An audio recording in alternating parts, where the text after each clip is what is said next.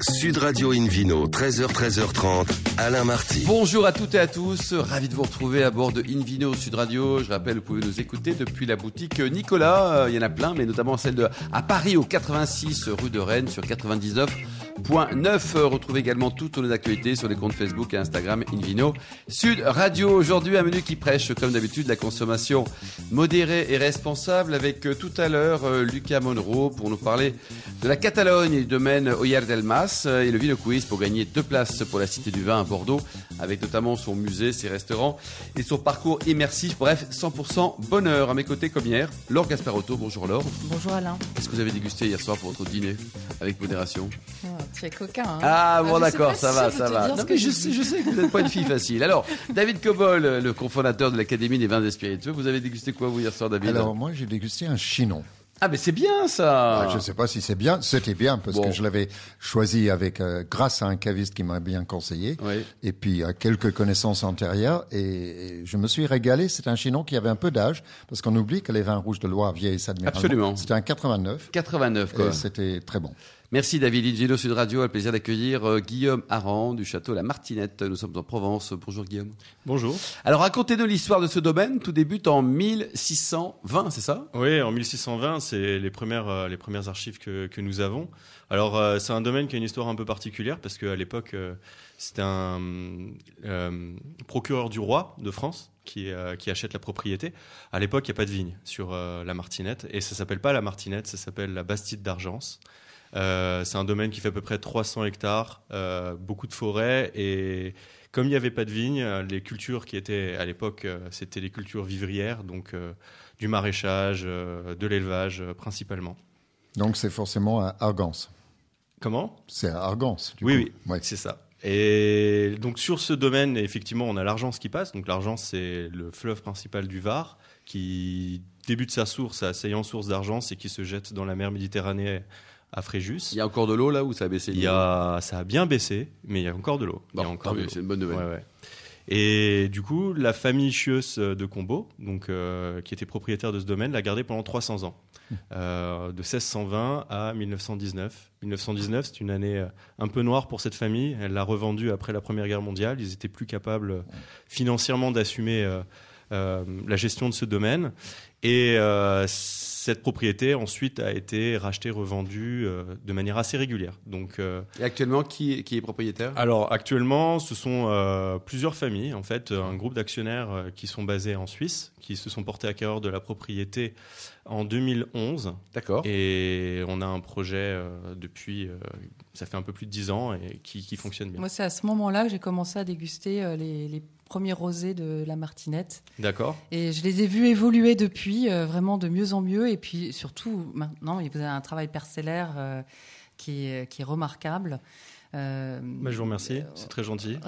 Ça fait longtemps que vous y êtes ou pas euh, Moi, je suis arrivé justement en 2012. Ah oui, donc c'est donc vous êtes le pour sauver la récolte 2012. c'est ça. Alors racontez-nous, on parle de rosé avec euh, l'or, c'est vrai que c'est bien, mais il y a aussi des blancs et des rouges hein, dans cette belle Provence. tout à fait. Euh, bah, surtout sur notre propriété, parce que euh, au niveau de l'appellation, le chiffre moyen c'est à peu près 12, 92% de production de rosé. Nous, on, l'appellation c'est Côte de Provence. En Côte de Provence, c'est ça. On se limite à 70% à peu près. Mm. Donc on fait environ 20% de rouge et 10% de blanc. Euh, et les, les, proportions en fait euh, vont avoir tendance à baisser. La part de rosé va avoir tendance à baisser parce que ça nous intéresse de, de, de travailler les trois couleurs. Déjà techniquement, euh, pour moi, c'est passionnant. Et puis ensuite, parce que c'est aussi la demande de, de, nos clients, ils apprécient énormément nos blancs et nos rouges. Oui. David Combol, un petit commentaire justement sur les. Bon, alors on va parler tout à l'heure du rosé, hein, mais les blancs et les rouges de Provence, parce que je sais que vous les encouragez hein, et vous trouvez des choses magnifiques. Absolument, dans les deux couleurs. Euh, il y a des très grands rouges en, Provence, ça on l'oublie, euh, et aussi des blancs très très intéressants. Euh, ma, question serait par rapport à ce que vous venez d'annoncer, est-ce que ça signifie que cette bulle de rosée est en train de plafonner, voire de baisser, enfin? Alors, ça dépend. Il y a une stratégie qui peut être différente selon la structure.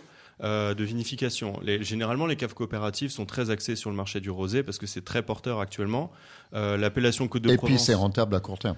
Oui, alors il faut nuancer. Euh, c'est rentable si on arrive à tout vendre dans l'année. Ouais, ouais, c'est ça. Si on a des stocks, ça devient plus rentable. C'est la cata, ouais. Donc euh, c'est pour ça qu'il faut le nuancer parce qu'on a toujours tendance à montrer euh, Mm. le verre plein et pas forcément le verre vide. Sauf si on arrive à faire euh, entendre que le rosé peut peut-être aussi vieillir. Oui, Exactement. Le problème, nous- c'est que le- même vos, vos revendeurs, les restaurateurs, ne veulent pas en entendre parler des. Bah, des ils ont beaucoup de mal. Ils ont beaucoup de mal, effectivement. euh, c'est très compliqué. Mm. Alors, euh, bah, je suis à Paris en ce moment et j'ai goûté euh, dans, chez un de nos clients un, un rosé 2020 qu'on a produit et qui se Oui. tient parfaitement. Bien sûr. Qui bien se tient parfaitement. Ouais, alors ça c'est pareil, hein, dans les clichés, hein, c'est pas parce qu'il y a une vieille bouteille de rosé qui traîne, qui a plus de un an, qu'elle est forcément mauvaise. Au contraire, quoi. hein.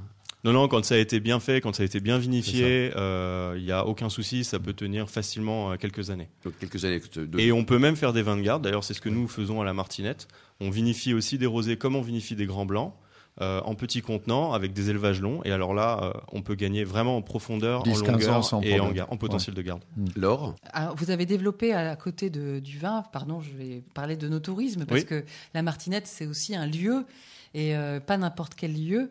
Et vous l'avez mise en valeur. euh, comment est-ce qu'on peut découvrir la Martinette quand on passe comme ça euh, Il y, a, un restaurant qui s'appelle. Oui, oui, tout à fait. Alors la Martinette, c'est un endroit magnifique. Il y a le, domaine est assez vaste. Il y a une diversité de paysages à découvrir. Donc euh, dès le début du projet, en fait, on a tout fait dans l'esprit de pouvoir recevoir des gens. On est isolé en pleine nature. Ça a ses inconvénients. On- C'est difficilement accessible. On n'est pas sur la nationale 7 comme beaucoup de nos confrères. Donc le premier village, il s'appelle comment? Il a combien de kilomètres? Alors le, village, par contre, il s'appelle Lorgue et il est à 3 km du domaine. Euh, là, pour le coup, Lorgue, c'est un, un village euh, vigneron. Ah oui. Vraiment, il y a à peu près 15 domaines sur ce village, ce qui est beaucoup en Provence.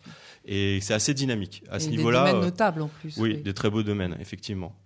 Mais pour revenir à, à la Martinette, euh, donc on a, on a créé un nouveau chai. euh, on organise des visites pour pouvoir présenter le travail, euh, notre démarche, la, notre vision des choses.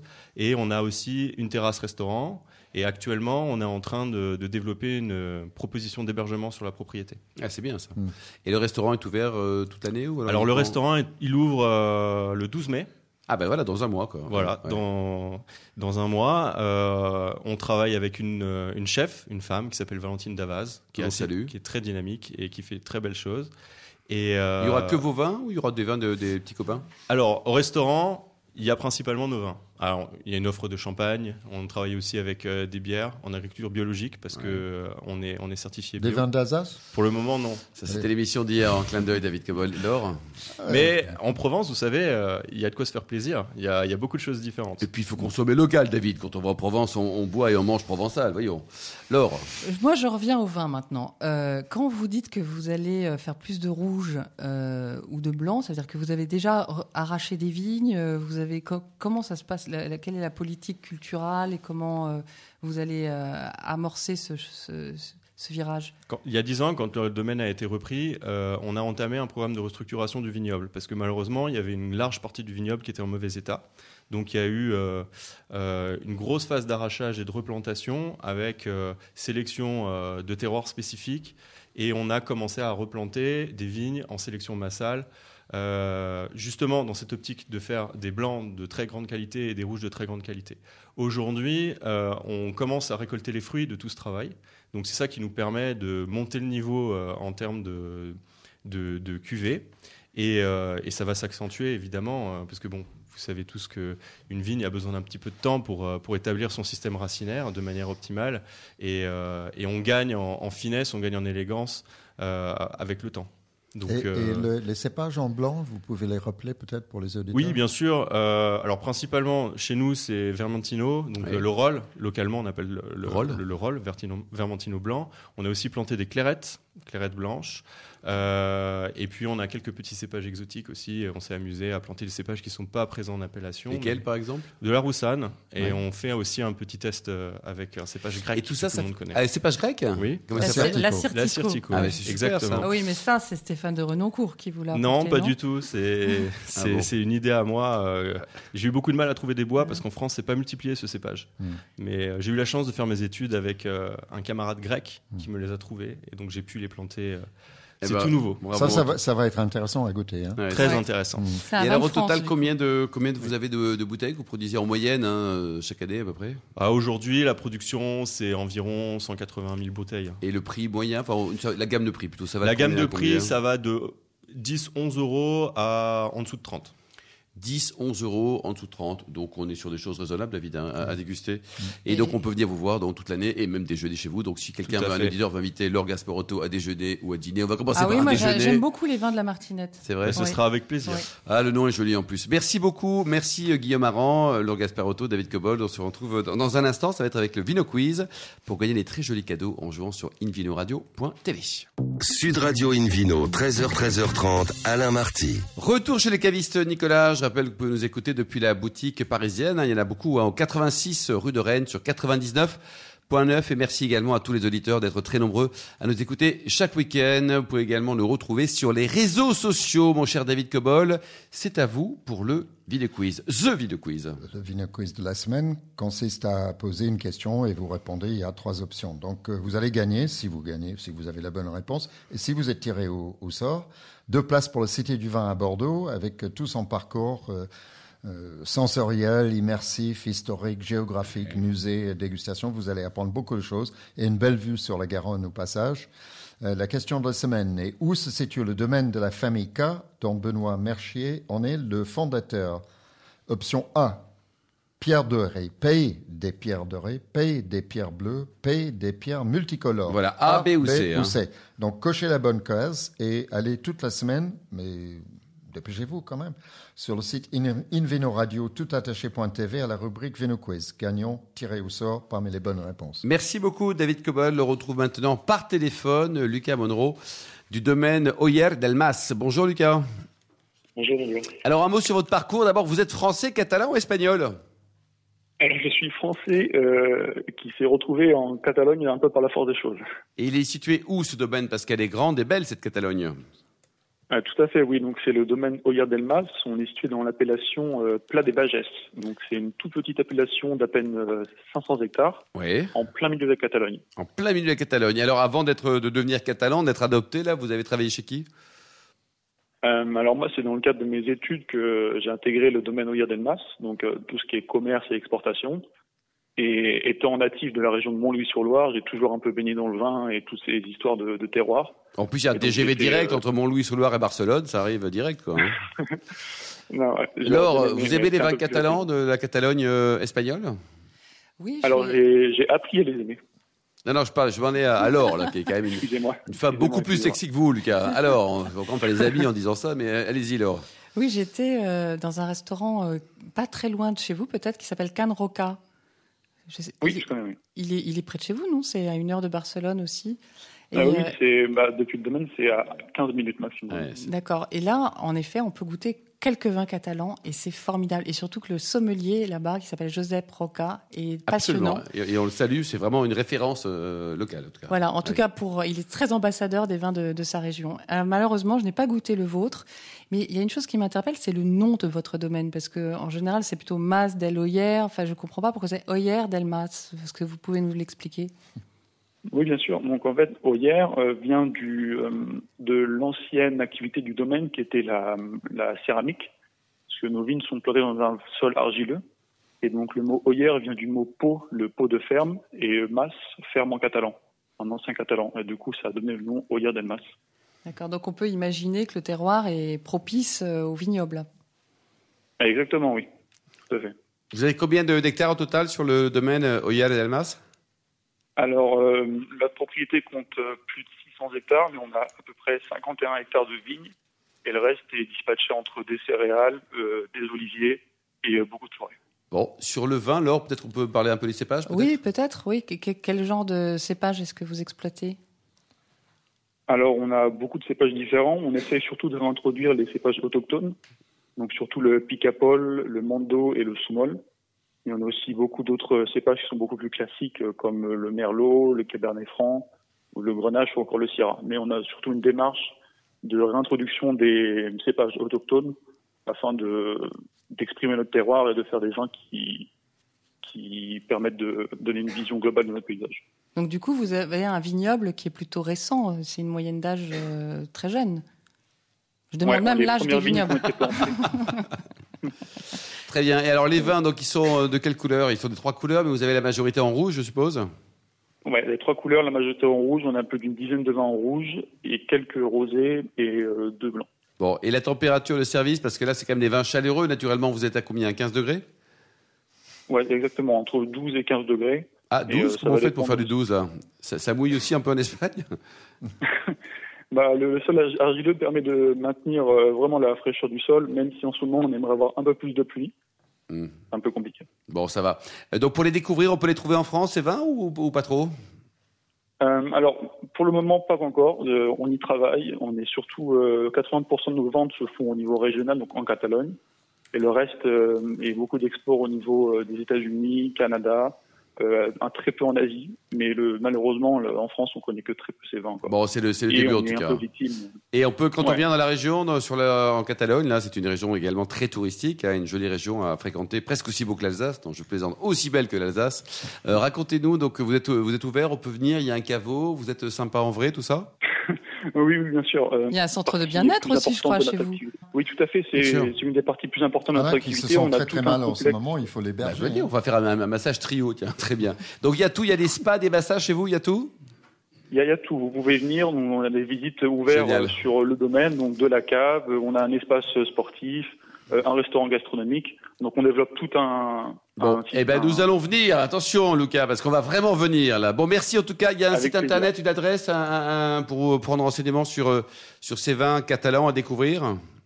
Euh, oui, bien sûr, Oyel Delmas, donc O2LER, delmas.com.